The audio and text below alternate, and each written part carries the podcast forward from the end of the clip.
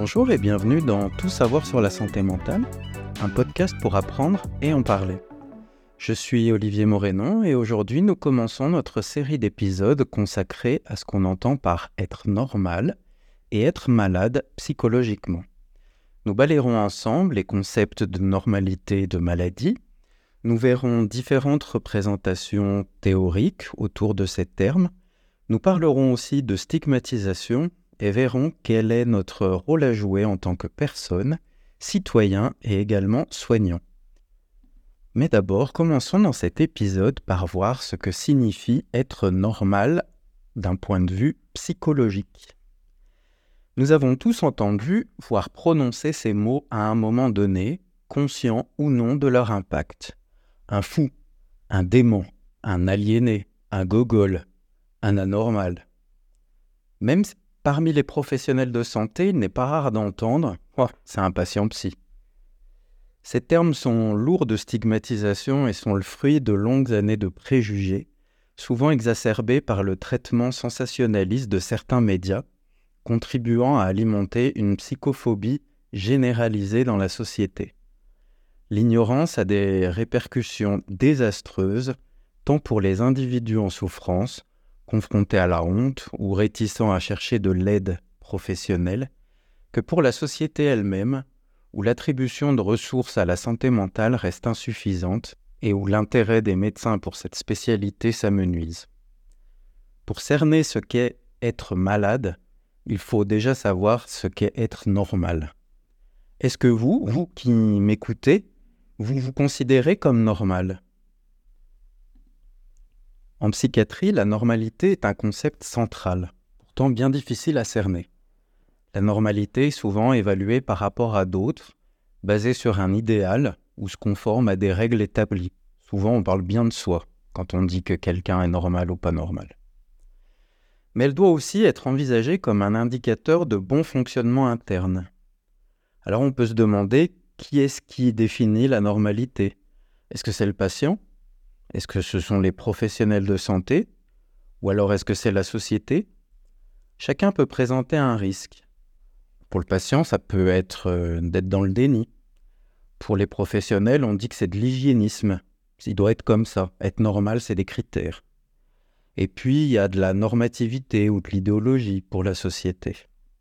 Bergeret, quelqu'un qui a bien théorisé la normalité, lui explique que la normalité ne se cantonne pas à des critères fixes, mais s'inscrit dans une quête d'équilibre individuel, tout en s'autorisant à être fou de temps en temps.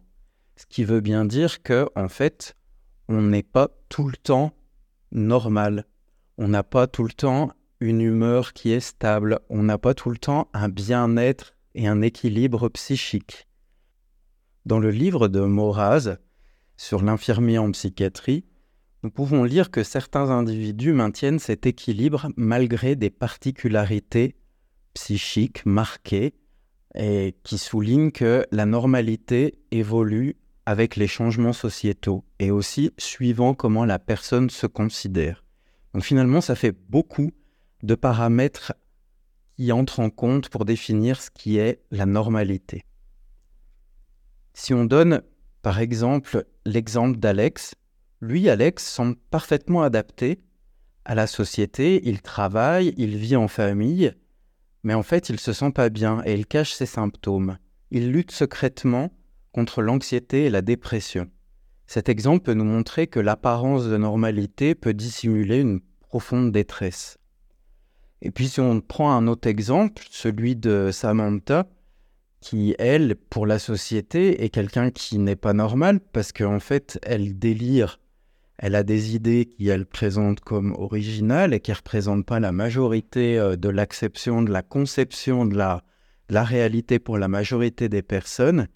Et par contre, ben, elle est tout à fait adaptée dans sa vie de tous les jours. Elle arrive à s'occuper d'elle, elle arrive à travailler.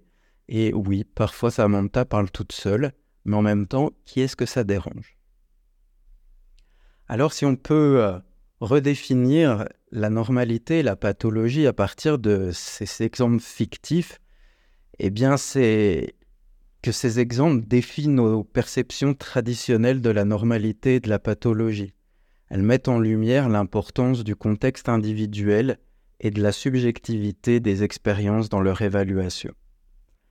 Pour conclure sur ce premier épisode, la normalité en psychiatrie transcende une définition universelle qui se révèle à travers les expériences et le vécu individuel. Elle nous invite à repenser nos approches de la santé mentale et du bien-être. Il est essentiel de dépasser les jugements précipités pour appréhender la complexité humaine. La normalité dans sa diversité enrichit la condition humaine. Notre compréhension de la santé mentale doit évoluer pour reconnaître et apprécier cette diversité.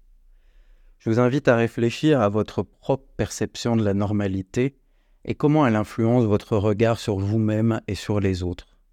Restons donc curieux et ouverts dans notre exploration de la santé mentale et continuez à me suivre pour approfondir votre compréhension de ces concepts fascinants bien que complexes. Prenez soin de vous et à bientôt.